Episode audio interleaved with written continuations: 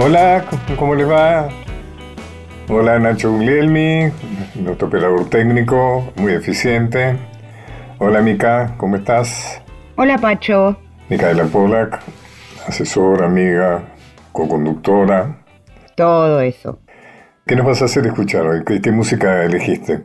El 14 de octubre de 1980, hoy hace 42 años, murió Oscar Alemán. Y la verdad es que en este programa no nos gusta recordar mucho la muerte, no es la efemérides que elegimos en general, pero sí nos gusta recordar a Oscar Alemán, así que vamos a hablar de él hoy. Había nacido en Machagay, Chaco, y anduvo, la verdad es que por todo el mundo, es reconocido como uno de los mejores guitarristas de jazz de toda la historia. Tocó con glorias del jazz, pero también con tangueros y de los más grosos de la historia, la verdad desde Gardel hasta Piazzolla, pasando por todos. Así que es realmente una joya nuestro Oscar Alemán, que tocaba un ritmo extranjero, es verdad, pero que en nuestro país tuvo su lugar en el pueblo, el jazz. En los carnavales había dos orquestas, la jazz y la típica, y él siempre fue un referente, incluso adaptó algunos tangos al jazz y siempre fue muy criollo. Su papá, su mamá Ambos tenían origen indígena y ambos tocaban también música mezclando ritmos. Así que bueno, en fin, podríamos decir muchísimo de Oscar Alemán, pero mejor escucharlo con OA 1926.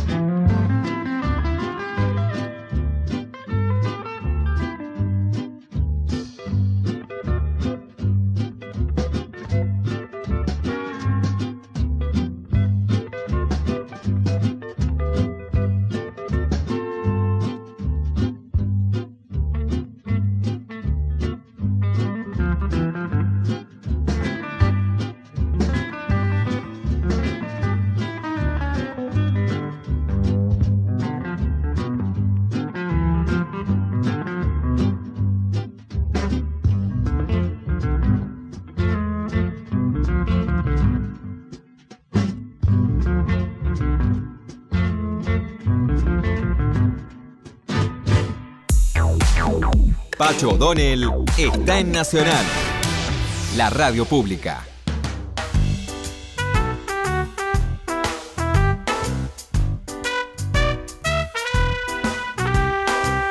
Bueno, veo que vamos a tener un programa realmente muy ecléctico porque en la segunda parte vamos a hablar de viejismo y feminismo. Y ahora, en esta primera parte, vamos a recordar al 17 de octubre. Estamos muy cerca de esa fecha fundamental de nuestra historia. Y para recordarla me gustaría leer algunas eh, opiniones de grandes intelectuales, intelectuales populares, diríamos, como fue, por ejemplo, Hernández Arregui. Eh, Hernández Arregui dijo, el proceso de industrialización que venía de la Primera Guerra Mundial y que se había acrecentado rápidamente en el transcurso de la Segunda, había dado origen a un proletariado industrial destinado a una decisiva experiencia histórica en medio del pánico de los partidos directa o indirectamente complicados con el pasado. Esas masas decepcionadas del socialismo, ajeno a la realidad nacional, del radicalismo en plena descomposición histórica después de la muerte de su gran caudillo Hipólito Yrigoyen y del comunismo, cuyas consignas nunca entroncaron con demandas populares del país, carecían de compromisos. El 17 de octubre no solo fue una elección histórica para la fuerza del antiguo orden, sino la gigantesca voluntad política de la clase obrera. Su adhesión a un jefe no se fundó en artes demagógicas, sino en las condiciones históricas maduras que rompían con las antiguas relaciones económicas del régimen de la producción agropecuaria, que superaban los programas de los partidos pequeños burgueses de centro izquierda. La revolución política exigía la reforma social, la recuperación de la economía enajenada al extranjero y la elevación del nivel de vida del hombre argentino explotado son la doble faz de un mismo fenómeno. Dos puntos, la toma de conciencia histórica de las masas. Todo el problema político de la Argentina actual se reduce de irrupción consciente de los trabajadores en la historia nacional. Esa fue la opinión de Juan José Hernández Arriba, un intelectual de izquierda eh, muy brillante, recomiendo leer sus obras. Y Raúl Escalabrini Ortiz opinó, un pujante palpitar Sacudía las entrañas de la ciudad, un hálito áspero crecía en densas varadas mientras las multitudes iban llegando. Venían de las usinas de Puerto Nuevo, de los talleres de Chacarita y Villa Crespo, de las manufacturas de San Martín y Vicente López, de las fundiciones de acerías del Riachuelo, de las hilanderías de Barracas. Hermanados en el mismo grito y en la misma fe, iban el peón de tambo de cañuelos y el tornero de precisión, el fundidor, el mecánico de automóviles, el tejedor, la hilandera y el peón. Era el subsuelo de la patria sublevado. Era el cimiento básico de la nación que asomaba. Y por su parte, el pensador Leopoldo Marchal, peronista, gran escritor, con una gran obra como fue Adán Buenos Aires, opinó, era el pueblo de Mayo quien sufría no ya el rigor de un odio forastero, sino la vergonzosa tiranía del olvido, la incuria y el dinero. El mismo pueblo que ganara un día su libertad al filo del acero, tanteaba el porvenir, y en su agonía le hablaban solo el río y el pampero. De pronto alzó la frente y se hizo rayo. Era en octubre y parecía mayo, y conquistó sus nuevas primaveras. El mismo pueblo fue y otra victoria. Y como ayer enamoró a la gloria, y Juan y Eva Perón fueron banderas. Bueno, creo que una buena forma de hablar sobre el 17 de octubre es dejar que estos grandes pensadores hablen por uno. Bueno, escuchemos algo de la música que nos, que nos tenés elegida para hoy. Sí, Pacho, seguimos con Oscar Alemán, que ya era muy popular en el 45. Seguro que muchos del subsuelo sublevado habrán bailado al ritmo de su guitarra en algún club de barrio en carnaval o con el primer tocadiscos que pudieron comprar a partir del ascenso social que les permitió el peronismo. Y entonces escuchemos al cabecita negra, Oscar Alemán, con Hombre mío.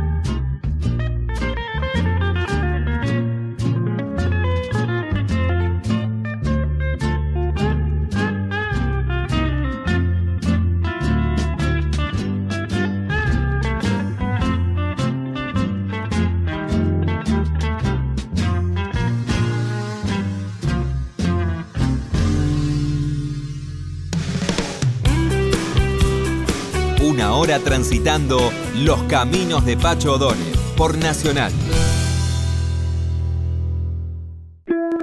Continuamos con Los caminos de Pacho O'Donnell.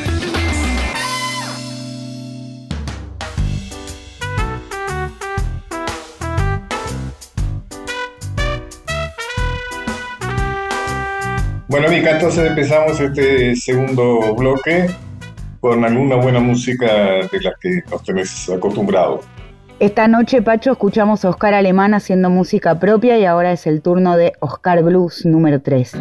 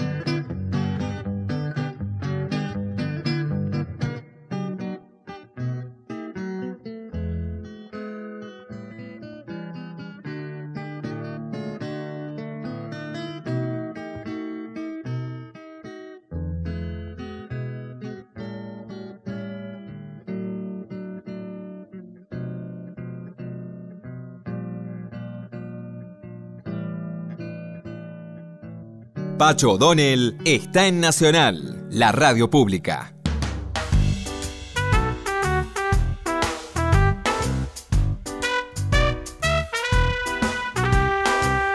Hoy es un día muy interesante porque voy a hablar con una persona que me interesa mucho, que es Flor Freijo, una eh, persona licenciada en ciencias políticas y que se ha dedicado mucho a temas de género, que ha publicado ya fundamentalmente dos libros, su tercer libro, que se llama Decididas, Amor, Sexo y Dinero, María Florencia Freijo, por Planeta.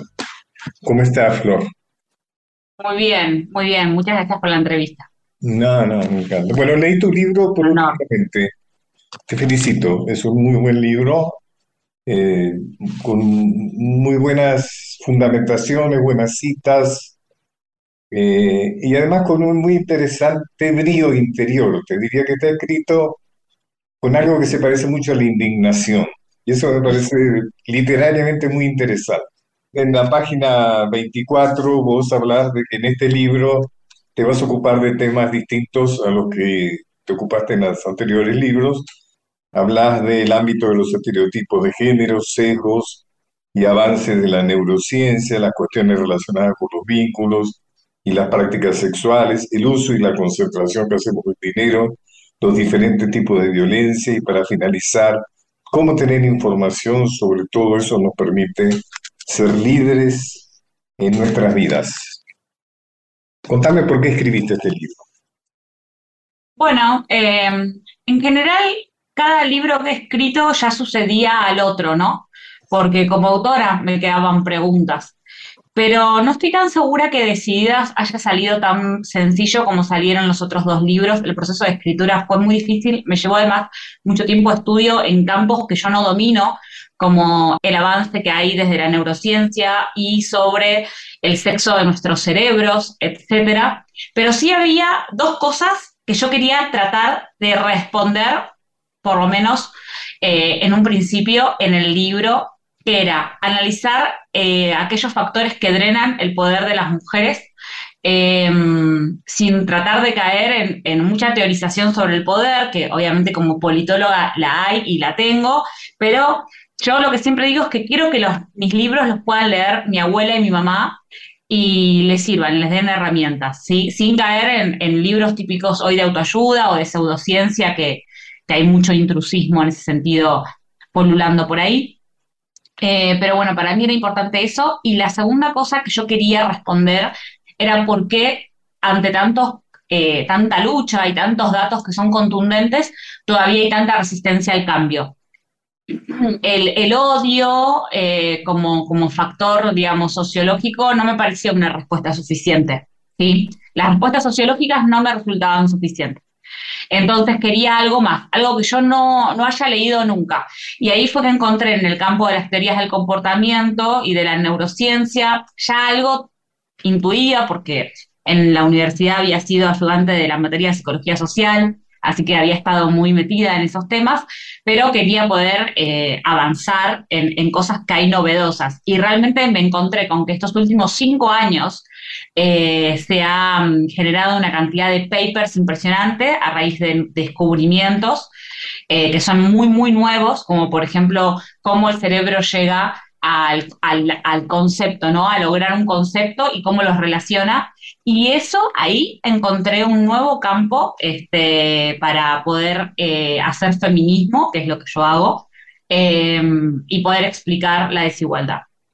Es muy interesante algunos eh, temas que vos tomás, tomando por ejemplo esto de las neurociencias, el hecho de que eh, el desarrollo cerebral tiene mucho que ver con cómo somos educados o mal educados, tomando Por ejemplo, aquellas chicas que de pequeñas juegan al Tetris eh, o al Super Mario, decís que les aumenta la materia gris, ¿no es cierto? Les aumenta la, es decir, desmentís por razones científicas el hecho de que el cerebro de la mujer es más pequeño e inferior al cerebro del hombre.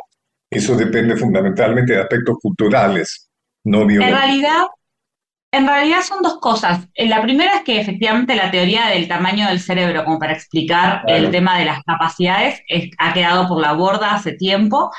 Eh, y la segunda es que en realidad lo que sucede es que de acuerdo a ciertos estímulos que tenemos a temprana edad, eh, hay ciertas áreas del cerebro que se conectan, porque el cerebro funciona como un cableado, ¿sí? Y además como un universo de sentidos, casi como, como el texto predictivo del celular. ¿Nunca te pasó que pones una palabra y te sugiere otras palabras? Bueno, esa tecnología de sugerir palabras en relación a los sentidos eh, de una frase, por ejemplo en un mail, etcétera, es muy similar a cómo se comporta nuestro cerebro. Entonces, lo que descubrieron desde la neurociencia, por ejemplo, es que si a las personas le daban la palabra pan y les daban por pantallazos, micropalabras que no llegaban del todo a ver, las personas, la primera palabra que veían luego era mantequilla, ¿no? La manteca. ¿Por qué? Porque habían visto la palabra pan antes. Y empezaron a hacer ese experimento con obviamente con otras palabras como la palabra negro, entonces surgían las palabras que veían las personas, eran palabras relacionadas a prejuicios eh, racistas y obviamente también lo hicieron con la palabra mujer, etc.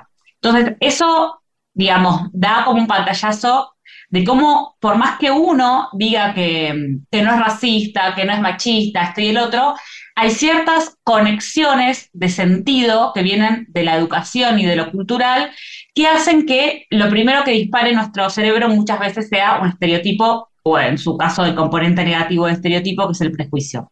Por el otro lado, lo que yo digo es que así como a las mujeres no se las educa, obviamente, en, juegos que tienen que ver con eh, las habilidades visoespaciales, que van a ser las que después te van a llevar al campo de los trabajos mejores pagos, ¿no? Los trabajos de la ciencia, la tecnología, las matemáticas. También a los varones no se los educa en, en otras habilidades que tienen que ver con los cuidados y los juegos de rol, que efectivamente hacen que el cerebro tenga una mayor estimulación en las áreas de la empatía, de la empatía y de la comunicación. Entonces, no es que las mujeres seamos más charlatanas o más empáticas o más buenas, es que efectivamente la firma Mattel, que es la firma de, Barbie, la Barbie que conocemos, la corporación se llama Mattel, hizo esta investigación con la Universidad de Cardiff y en, Israel y encontró que efectivamente eh, si se le daba a niños a temprana edad, niños o niñas, ¿no? Juegos con muñecas y juegos de roles, se les permitía eh, se le desarrollaba, perdón, con muchísima más fortaleza esas áreas eh, relacionadas a la comunicación. Y en definitiva lo que queremos es que tanto varones como mujeres sean educados en igualdad. Vos sabés que una de las razones por las cuales tenía mucho interés de entrevistarte es porque yo estoy trabajando mucho en el campo del viejismo, o sea, de los, eh, digamos, de, los reparos, de, eh, digamos, así como la mujer, digamos, el aspecto del rechazo lo femenino, el rechazo a, la vejez. Y, y, es muy interesante porque el, viejismo no es igual para el hombre que para la mujer. O sea, la mujer sufre más el viejismo que el hombre. Eh, la mujer se supone, como vos bien lo has trabajado, que tiene que ser bella y fértil. ¿No es cierto? Cuando eh, deja de ser bella de acuerdo al criterio cultural, digamos, de Occidente, de lo que es bello, eh, y cuando pasa la menopausia se supone que ya es un ser feo y eh, asexuado.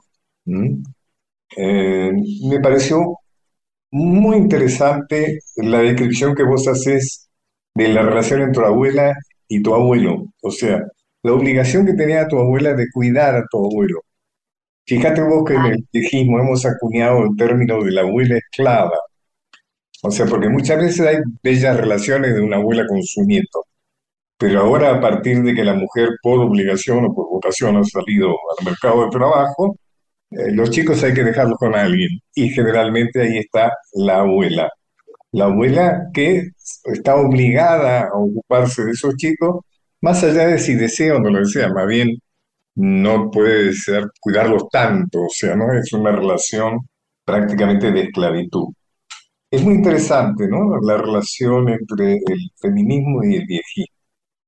Vos sabés que hace poquitos años creo que hace 3, 4 años eh, Suiza aprobó un incentivo económico para abuelas que se tuvieran que quedar cuidando a sus nietos. Ah, Así como, como hay licencias postnatales, eh, el Estado este, decidió eh, destinar una parte de sus recursos a estos abuela, abuelas o abuelos que se quedan cuidando y que también hacen de suerte de, los cuidados que el Estado tendría que, estar a veces reparando y que a veces sencillamente uno no quiere dejar a, sus hijos en una institución, pero efectivamente a mí me pareció muy interesante por, el, más allá del factor económico, por el factor político que es reconocer el trabajo en un momento en donde se cree que, la población es pasiva, ¿no? Y en realidad lo que vemos es que tanto abuelas como abuelos, de hecho, eh, digamos, en, su pasividad, porque salen dentro del mercado de trabajo, en realidad terminan siendo los, los y las sostenedoras de los cuidados de sus nietas y nietos. Y también ahí se genera una tensión, ¿no? Una tensión entre esas eh, hijas o familias que consideran que tienen las abuelas la obligación de cuidar. Y fíjate que me pasó a mí, ¿no? Yo por qué cuento esta historia tan personal en, en mis libros. En todos mis libros empiezo en general con una historia personal. Sí, porque a la gente tenés que poder identificarla con lo que vos después vas a hablar, que tiene que ver con los números o que tiene que ver con algo tan por ahí pesado como puede ser leer, viste, explicarte, que te expliquen un paper o una campaña publicitaria. Si vos caes solo en la estructura típica del ensayo, la gente a la mitad del libro se aburre y sobre todo eh, en, este momento actual, en donde tenés que todo el tiempo estar apelando, viste, a, una cuestión del texto casi multimedial. Es un poco pesado para quienes escribimos, pero bueno, hay que hacerlo si lo que querés es llegar. Y conté esa historia que para mí es muy personal y todavía sigue siendo muy dolorosa. Eh, justo hoy me apareció una foto Viste que ahora Google te recuerda fotos de tiempo atrás. Me apareció una foto de mi abuela cortándole las uñas a mi abuelo, porque hasta último momento este, mi abuela le cortaba las uñas de las manos como yo se las corto a mi hijo. O sea, fíjate vos, ¿no? el tema es que se suponía que tenía que hacerlo. sí, y lo peor es que si hubiera sido al revés, yo jamás, no se lo, yo jamás se lo hubiera exigido a mi abuela. Claro. Todo lo contrario, es peor, es peor que eso. No solo no le hubiera exigido a mi abuelo que cuide a mi abuela, sino que hubiera dicho, pobre mi abuelo, lo que está pasando, en vez de decir, pobre mi abuela, ¿no? o sea, es peor aún. Eh, porque mi abuela... Vos ejemplos tuyos propios, ¿no? Tu relación con tu madre. El otro día posteaste en Instagram eh, una frase que me pareció, decís, ninguna mujer que tenga poder económico, mucho carácter, éxito profesional, suele estar en pareja. No sé si te estoy citando bien, pero el sentido era ese. Venía, venía de un texto así, em, a veces por ahí soy muy, vehemente, me ganan las redes sociales, pero creo que, hay una constante que, efectivamente eh, las mujeres que, tienen cierto poder, los, ¿cuáles son los ámbitos del poder? Digo, ¿por qué se llama decididas amor, sexo y dinero? Bueno, las personas que pueden poner condiciones en sus, vínculos, en todos sus vínculos, las mujeres seguimos sin poder poner condiciones y estar en igualdad de negociación en lo laboral, en lo afectivo, etcétera. En el sexo, en el sexo seguimos sin poder poner condiciones. Yo ahí en Decididas lo cuento, ¿no? Eh, los índices de prevalencia de infecciones de transmisión sexual en mujeres heterosexuales son altos. Eh, y obviamente el dinero. El dinero es el sustento de las bases materiales, ¿no? De, existencia y es también un poco lo que, un poco no, es del todo, lo que reformula otros capitales, como puede ser el capital simbólico, ¿no? Eh, el hecho de estar en una posición de poder, de reconocimiento, etcétera, algo que también se nos saca cuando no podemos liderar. Eh, entonces, eso que yo lo reduje a dinero, que en realidad obviamente es muchísimo más, este, es algo que todavía las mujeres no, no podemos detentar en nuestra mayoría y en la grupalidad de lo que es ser mujer, ¿no? Como, como, mujer como sujeto político. Entonces sí, efectivamente yo creo que cuando una mujer logra esos espacios, todavía es vista como una amenaza. No solo por hombres, ¿eh? eh el texto seguía, yo avancé en el texto y decía por otras mujeres también, por muchas otras mujeres. Eh, nos molestan las mujeres con poder, eh, a las mujeres y a los varones. Soy Pacho Dome, estoy hablando con Flor Freijo. Eh, el caso de la pobreza femenina es muy claro en el caso de las ancianas, que es más frecuente que una anciana que da viuda que un anciano que da viudo, y su situación en general es de mucho desamparo. Eh, muchas veces es una persona que ha sido acostumbrada a no saber manejar el dinero, a no tomar decisiones, a todo aquello que ya, que ya sabemos. ¿no? Hay un tema que vos tocás que me parece muy, muy interesante, uno de los tantos temas interesantes, es el amor como control, ¿no es cierto? El amor como, eh, como disciplinamiento social, cultural. ¿no? Total. Eh, bueno, no es algo que esté diciendo nuevo, ¿no? Digo, lo, decía Betty Friedman, lo decía Kate Millett, ¿no? Este feminismo de los 70, que, que empieza a analizar el amor como factor de desigualdad.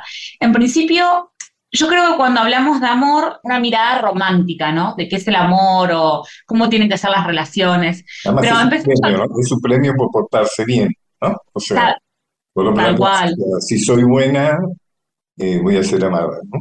Si si me Tal cual. ir con hecho de ser linda, buena, voy a ser amada. Tal cual, como si el fin último del amor fuese que el otro me acepte, ¿no? Una vez que el otro me acepta, ya está, ya, ya estoy, el hecho de decir estoy en un vínculo, estoy siendo amada y ahí termina. Pero pará, analicemos el amor, lo que yo digo en el libro, ¿no?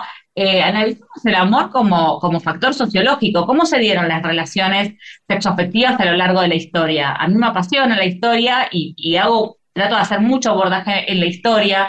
Eh, y me doy cuenta que mucho de lo que creemos que cambió, no cambió tanto. Entonces, yo siempre trato de ser muy moderada con eh, los anuncios que se dan respecto a los cambios sociales. Yo siento que en esto de la liberación femenina, hace 30, 40, 50 años se utiliza, ¿no? Bueno, fueron al mercado de trabajo, liberación femenina. Hay pastilla anticonceptiva, liberación femenina. Te podés eh, divorciar, liberación femenina. Bueno, mm, no sé, a mí liberación femenina me suena más a algo que vendería una gaseosa, ¿no? Digo, en una publicidad.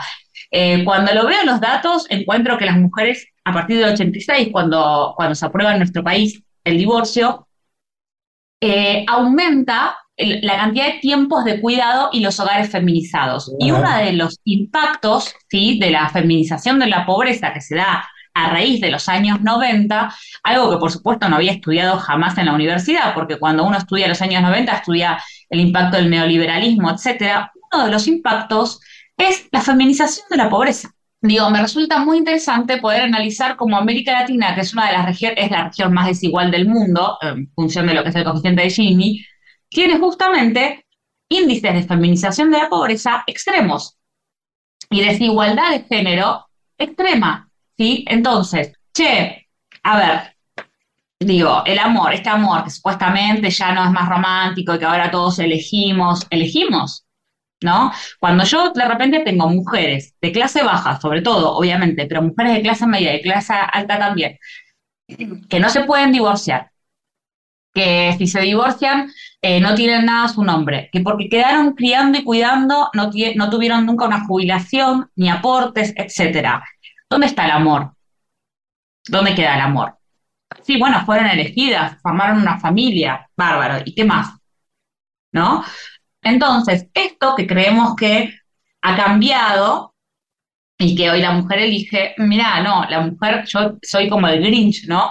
Pero eh, el Grinch feminista, pero la verdad es que cuando veo los datos, veo que ni siquiera hoy en día, en un esquema de enamoramiento, las mujeres saben las diferencias legales entre unión convivencial, unión matrimonial y unión civil. No le saben. Claro, sí, sí. Y yo y yo, Pacho, me pregunto, ¿no? Espera, a ver, si yo le pregunto hoy a una mujer marca de cosméticos o marcas de ropa, todas vas a ver, todas.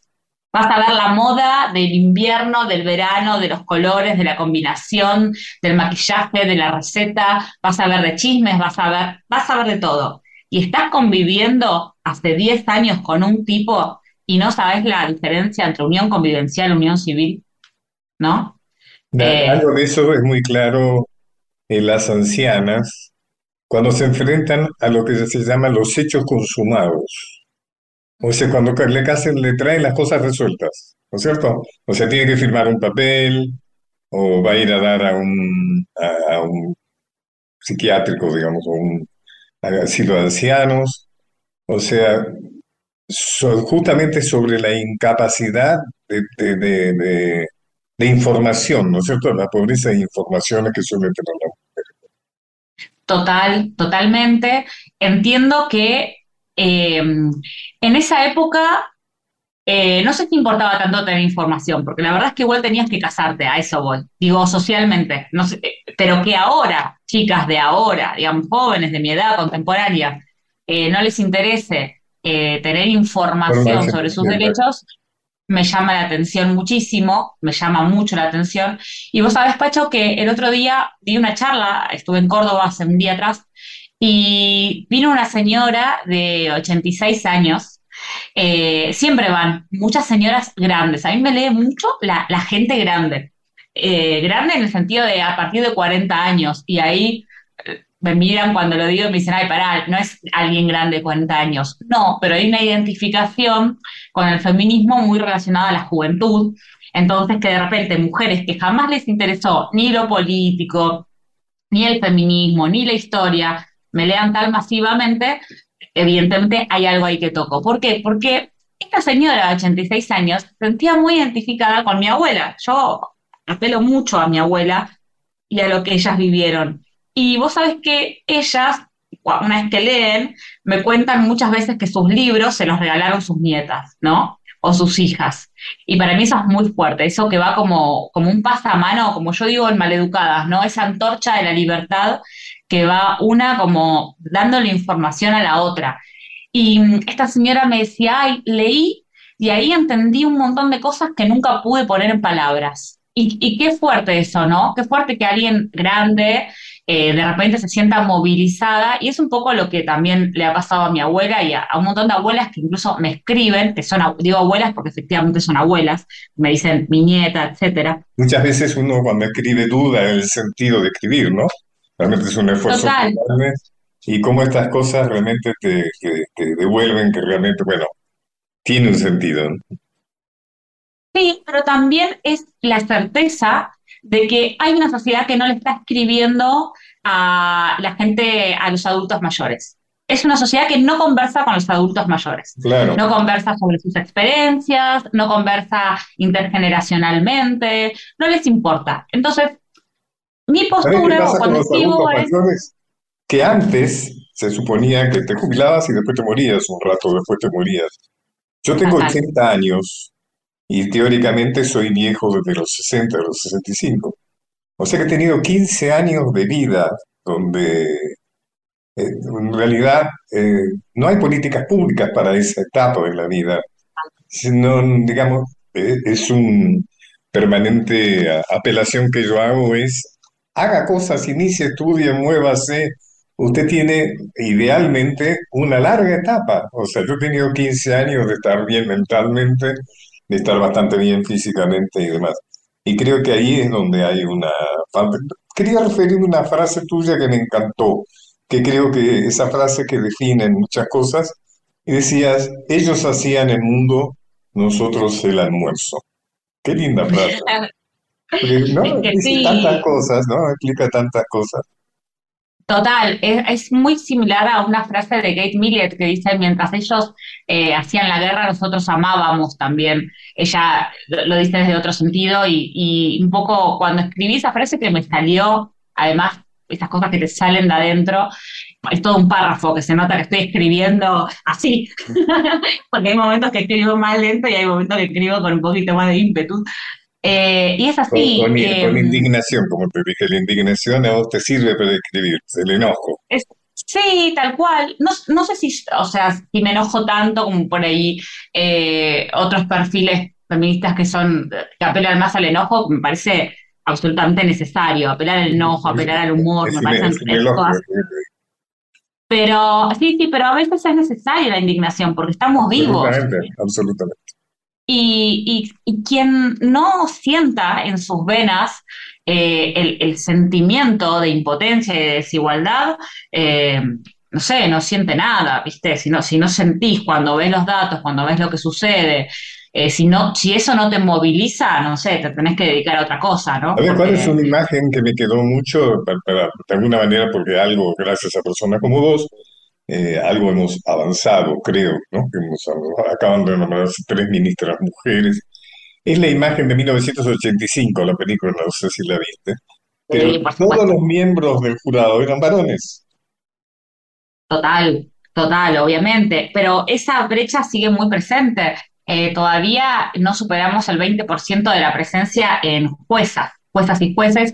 Hay, por suerte, hay muchas juezas que han, justo estuve en Córdoba con juezas y estuve en marzo con también la agrupación de juezas que están cambiando muchísimo el tema de la justicia. Sin duda, el otro día decía en una entrevista, a este libro Decididas le falta una parte que era Estado o poder poner la palabra poder como sinónimo de Estado o justicia, ¿sí? hay algo de la superestructura que, que obviamente tiene que ver con la desigualdad, pero si tenía que escribir sobre eso, tengo que escribir un libro específico sobre eso, porque efectivamente la justicia es el ámbito, el ámbito final donde yo creo que se termina de consolidar a fuego la desigualdad de las mujeres. Claro.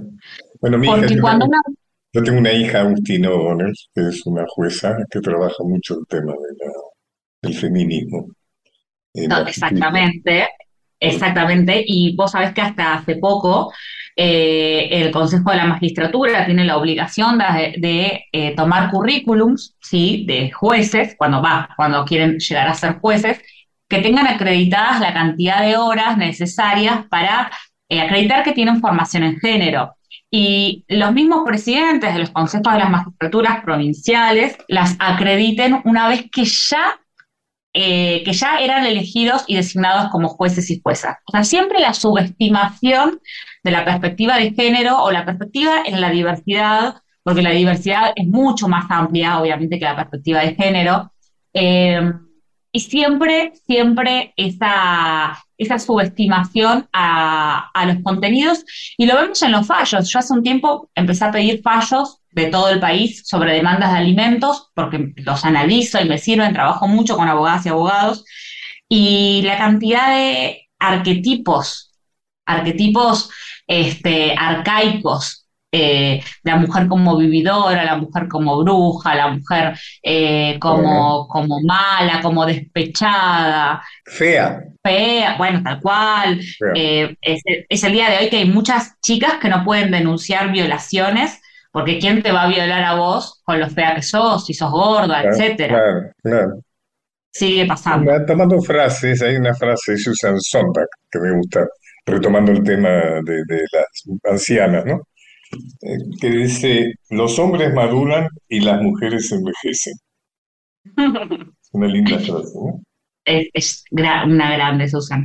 Eh, exactamente, sí, hay algo de la carrera por la juventud que cuando lo vemos históricamente, digamos, tiene un correlato, ¿eh? del año en general se confunde la Casa de Brujas con, con el periodo donde se condenaba a las personas por herejía, ¿no? En realidad son dos periodos históricos distintos. Estamos hablando del siglo III al siglo XV y después estamos hablando del XV al XVI, ¿no? Y el periodo de la Casa de Brujas tiene particularidades muy, muy interesantes. Eh, que, por suerte están muy bien estudiadas en el libro Brujas de Mona Cloet, que es una socióloga sueca, y de eh, Silvia Federici, Calibán y la Bruja, que es una eh, filósofa, socióloga italo-unidense, ¿no? Y ambas cuentan, ¿sí?, cómo la vejez era en un momento de extrema pobreza, eh, y en donde además por el periodo de transición que se estaba dando del periodo agrícola, digamos, a, a lo que fue después la consolidación Obviamente del, feudalismo, de la burguesía. de, la Edad Media a principios del Renacimiento. Exactamente, las mujeres viejas ya no servían, eran un costo, eran un gasto. ¿Por qué la bruja es una vieja fea? ¿sí? Bueno, básicamente porque ¿quiénes eran las brujas? Las que llevaban el parto adelante, entonces si de repente una mujer tenía un aborto espontáneo o moría, la culpable era esa mujer, ¿sí? Pero además era esa vieja pobre que, que si quedaba viuda, si quedabas viuda, estabas condenada a la hoguera. Porque ¿quién te mantenía? El Estado no te podía mantener, no, existía el concepto de Estado, por supuesto, digo, lo estoy diciendo en chiste. Eh, entonces, ¿quién iba a mantener a esa, a esa vieja que ya no era productiva? Entonces, el concepto de la mujer eh, relacionado a la vejez, y por eso cuando hablamos de feminismo hay que hacer una crítica desde el capitalismo, desde el sistema productivo. O sea, el feminismo es... La bruja fue, también Federici justamente dice de que fue un sistema de disciplinamiento a la mujer también la casa. Totalmente, es el gran sistema de disciplinamiento de la mujer. Si bien ya existía, o sea, el disciplinamiento, Mona Cloet en ese sentido dice que, bueno, que hay que tener cuidado con esas aseveraciones, pero mm, efectivamente eh, hubo un, un sistema moral de disciplinamiento en donde se terminó consolidando institucionalmente ¿sí? Porque además muchas de las cuestiones que vienen de ahí, que después, digamos, toma con, con, eh, con ferocidad el protestantismo a partir del, del 1500, de la reforma de Lutero, etcétera, siempre me gusta recordar que, que, la esposa de Lutero era, era una monja que renuncia a ser monja y, y termina armando su propia fábrica de cerveza en la casa para poder sostener eh, la filosofía y, el trabajo de, Lutero, ¿no? Y además que Lutero tenía 20 millones de mujeres, pero ella forma su propia empresa y demás.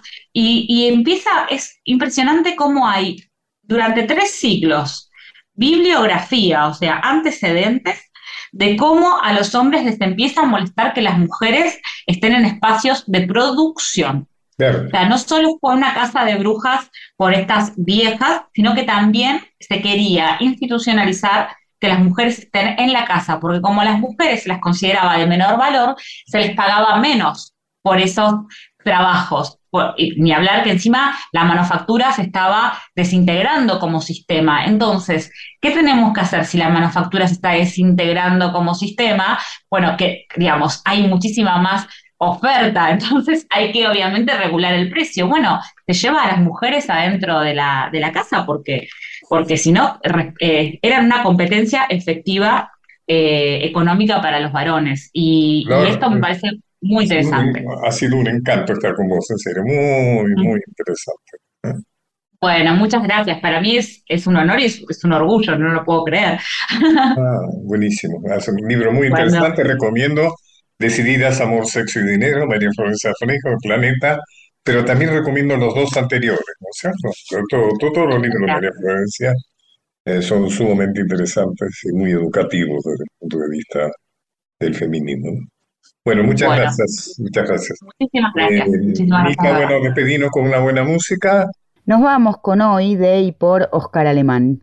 Estoy seguro que te has sentido totalmente, porque mi productora y co-conductora también es muy feminista, así que te has sentido sumamente comprometida con todo lo que ha dicho María Florencia.